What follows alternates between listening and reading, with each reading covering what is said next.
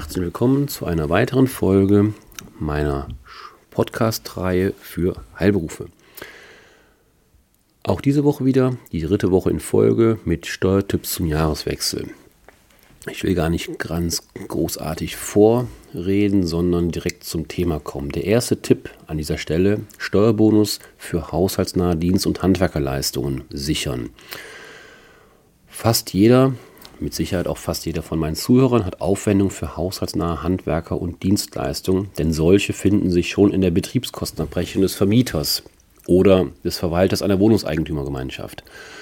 Doch die muss man nicht alleine bezahlen. 20 Prozent der Aufwendungen können direkt von der Einkommensteuer abgezogen werden. Damit lassen sich Einkommensteuer von bis zu 5.710 Euro sparen.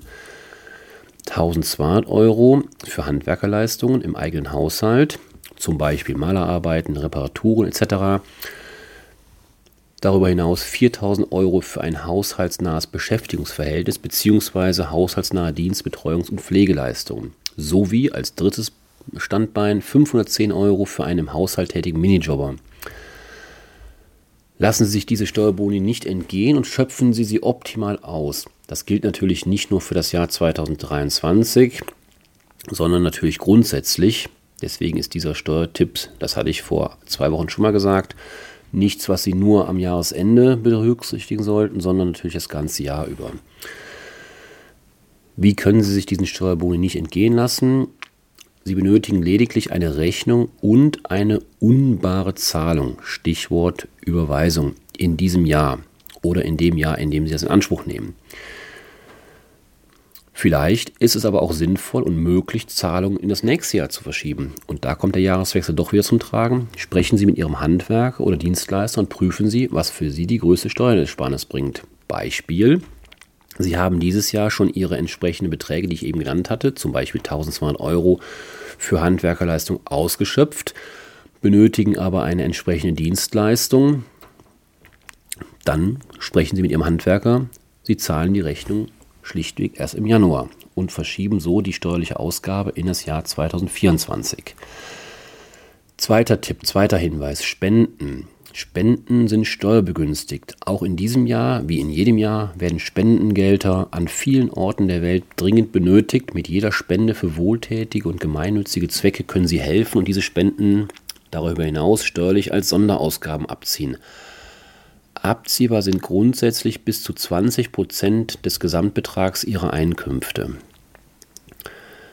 Auch wenn sie politisch engagiert sind und eine Partei im Sinne des Parteiengesetzes unterstützen, können sie Steuern sparen. 50 Prozent der Aufwendungen, maximal 825 Euro, können direkt von der Einkommensteuer abgezogen werden.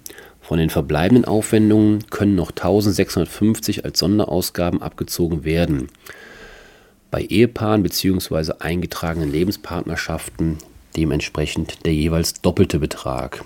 Also Spenden sind steuerbegünstigt. Dritter Aspekt oder drittes Thema. Höhere Sonderausgabenabzug und damit Steuerersparnis durch Vorauszahlung. Auch mit Vorauszahlung von Krankenversicherungsbeiträgen können Steuererstattungen erhöht oder Steuernachzahlungen gemindert werden. Beiträge zur sogenannten Basiskrankenversicherung sind in vollem Umfang als Sonderausgaben abziehbar. Wenn Sie Krankenversicherungsbeiträge vorauszahlen, lassen sich die steuerlich abziehbaren Sonderausgaben erhöhen. Steuerlich ist es zulässig, die Beiträge für bis zu drei Jahre im Voraus zu zahlen. Sie sollten, wenn das für Sie in Frage kommt, setzt ja auch eine gewisse Liquidität äh, voraus. Fragen Sie Ihre Krankenversicherung, ob sie diese steuerliche Gestaltung ermöglicht. Erfahrungsgemäß ist das nicht bei allen Krankenversicherungen der Fall. Sprechen Sie sie an und dann klären Sie ab, entsprechend, ja, ob die das mitmacht. Nochmal zur Erläuterung. Ich sagte eben drei Jahre. Neben den Beiträgen für das Jahr 2023 könnten so also auch die Beiträge für 24, 25 und 26 im Extremfall, also drei Jahre, gezahlt werden. Sie müssen nicht die drei Jahre, Sie können auch ein, zwei, drei Jahre machen, das ist völlig egal. Maximal drei Jahre.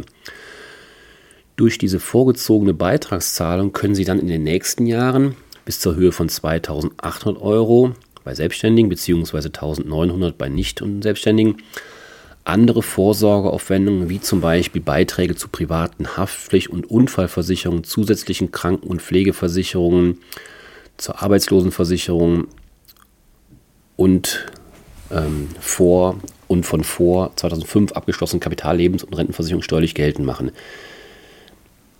Bei Ehepartnern grundsätzlich das Doppelte jeweils. Das gilt ja oft. Heißt also, der, der Clou dieses, dieses, dieses, dieser Konstruktion ist, muss man sich nochmal auf der Zunge zergehen lassen.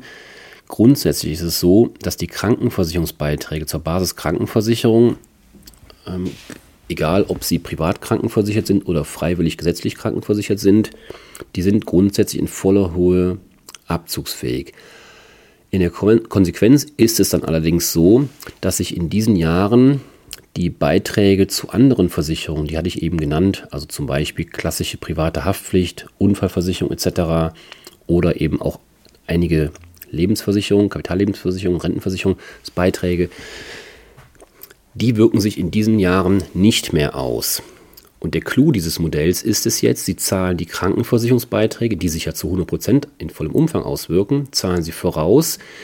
Die zahlen Sie natürlich dann logischerweise, weil Sie die ja vorauszahlen in den Jahren 2, 3, 4, also in den nächsten drei Jahren im Maximalmodell nicht mehr.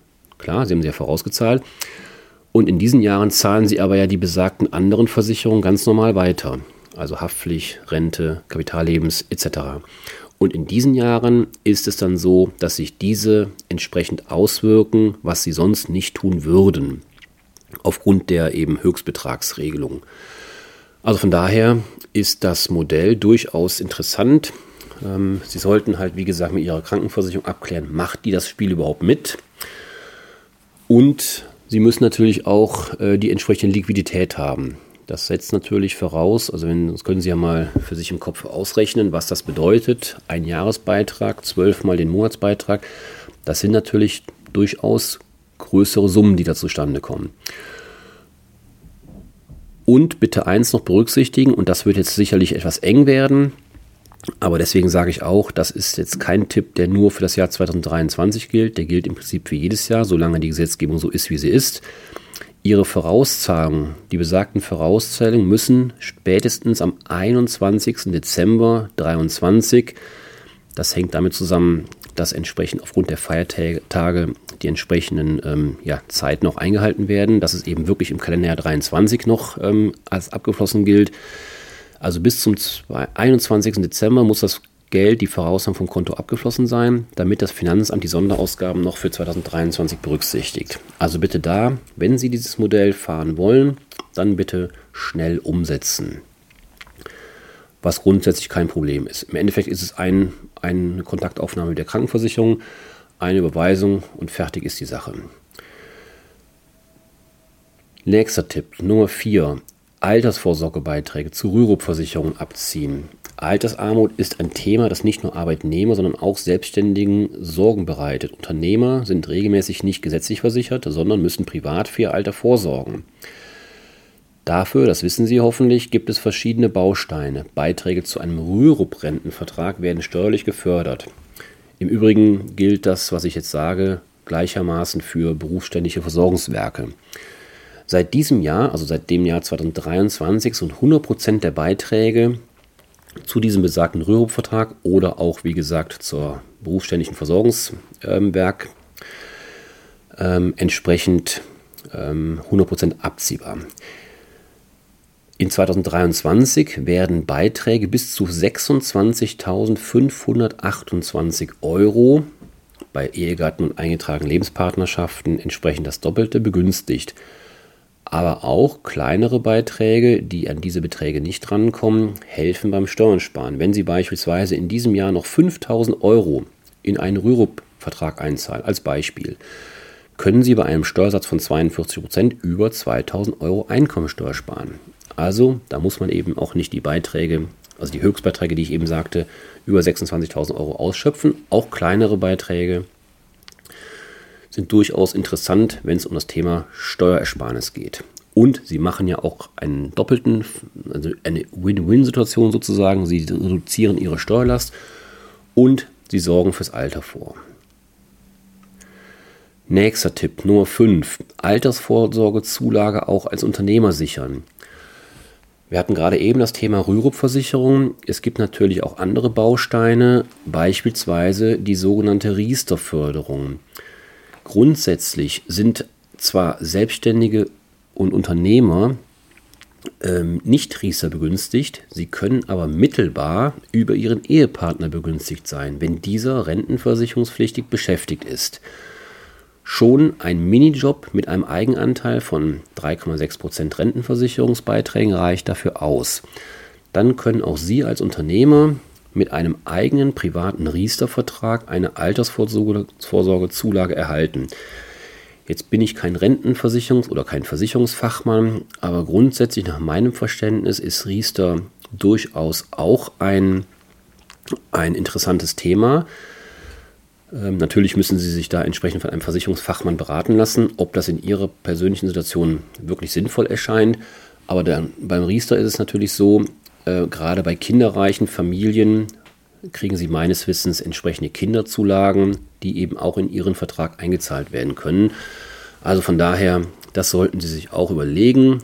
Setzt, wie gesagt, voraus, dass Ihr Ehepartner rentenversicherungspflichtig beschäftigt ist.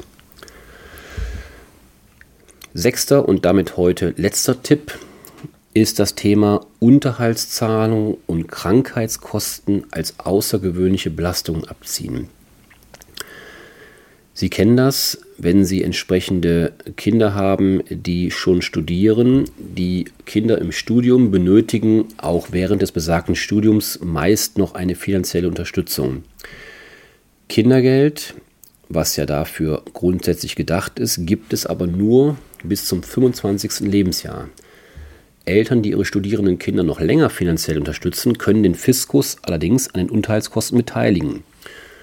Für ein unterhaltsberechtigtes Kind, welches über kein Vermögen und nur geringe Einkünfte verfügt, können im Jahr 2023 Unterhaltsaufwendungen von bis zu 10.908 Euro sowie die von ihm geschuldeten Basiskranken- und Pflegeversicherungsbeiträge als außergewöhnliche Belastung geltend gemacht werden. Allerdings eigene Einkünfte und Bezüge des Kindes mindern diese abziehbaren Unterhaltsaufwendungen. Also wie gesagt, nochmal zur Klarstellung, solange das Kind bis äh, unter 25 Jahre ist, also beziehungsweise unter 26 Jahre ist, also bis zum Ablauf des 25. Lebensjahres, bekommen sie grundsätzlich Kindergeld beziehungsweise den Kinderfreibetrag. Aber wenn das Kind aus dieser ähm, Fristigkeit raus ist, das heißt, sie haben keinen Kindergeldanspruch mehr und damit auch keinen Anspruch auf Kinderfreibeträge, dann können sie die Leistungen, die sie oder die Zahlungen, die sie eventuell ihrem Kind zu ähm, oder gewähren, dann als außergewöhnliche Belastung steuerlich absetzen. Auch Aufwendung für ihre Krankheitskosten, was ich natürlich nicht hoffe, dass sie die haben, aber das ist nun mal an der Tagesordnung, sei es für eine neue Brille, für Zahnersatz oder einen Kuraufenthalt.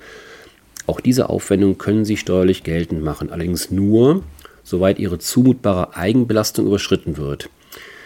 Diese zumutbare Eigenbelastung ist von Ihrem Familienstand, den steuerlich zu berücksichtigen Kindern sowie Ihrem Einkommen abhängig. Sie beträgt zwischen 1% und 7% Ihrer Einkünfte und wird mittlerweile in einem gestaffelten Verfahren berechnet.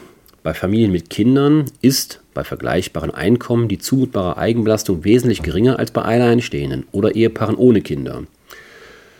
Versuchen Sie daher, die Kosten in einem Jahr zu bündeln. Das ist natürlich leichter gesagt als getan, zumindest oftmals, weil Krankheit sucht man sich nicht aus. Aber wenn es da irgendwie, ich denke da an Zahnersatz, an die neue Brille, an den Kuraufenthalt, wenn da was äh, gestaltbar ist von der Fristigkeit her, auch von den Zahlungen her, dann sollten Sie versuchen, die Kosten in einem Jahr zu bündeln, damit Sie entsprechend in diesem Jahr diese sogenannte zumutbare Eigenbelastung, die ja durchaus einige tausend Euro betragen kann, dass Sie die übersteigen und damit mit diesen Krankheitskosten auch noch entsprechend Steuern sparen. Ja, das soll es für heute gewesen sein. Meine dritte Reihe zum Thema Steuertipps zum Jahreswechsel. Auch heute hoffe ich wieder, dass Sie das eine oder andere mitnehmen können und in Ihrer täglichen Praxis umsetzen können. Ich freue mich, wenn Sie auch nächstes Mal wieder einschalten. In der nächsten Woche komme ich zum Abschluss, zum voraussichtlichen Abschluss meiner Steuertipps-Reihe. Aber dann haben wir ja auch schon Mitte Dezember und dann ist das Jahr ja auch gefühlt so gut wie vorbei. Bis dahin, danke, tschüss.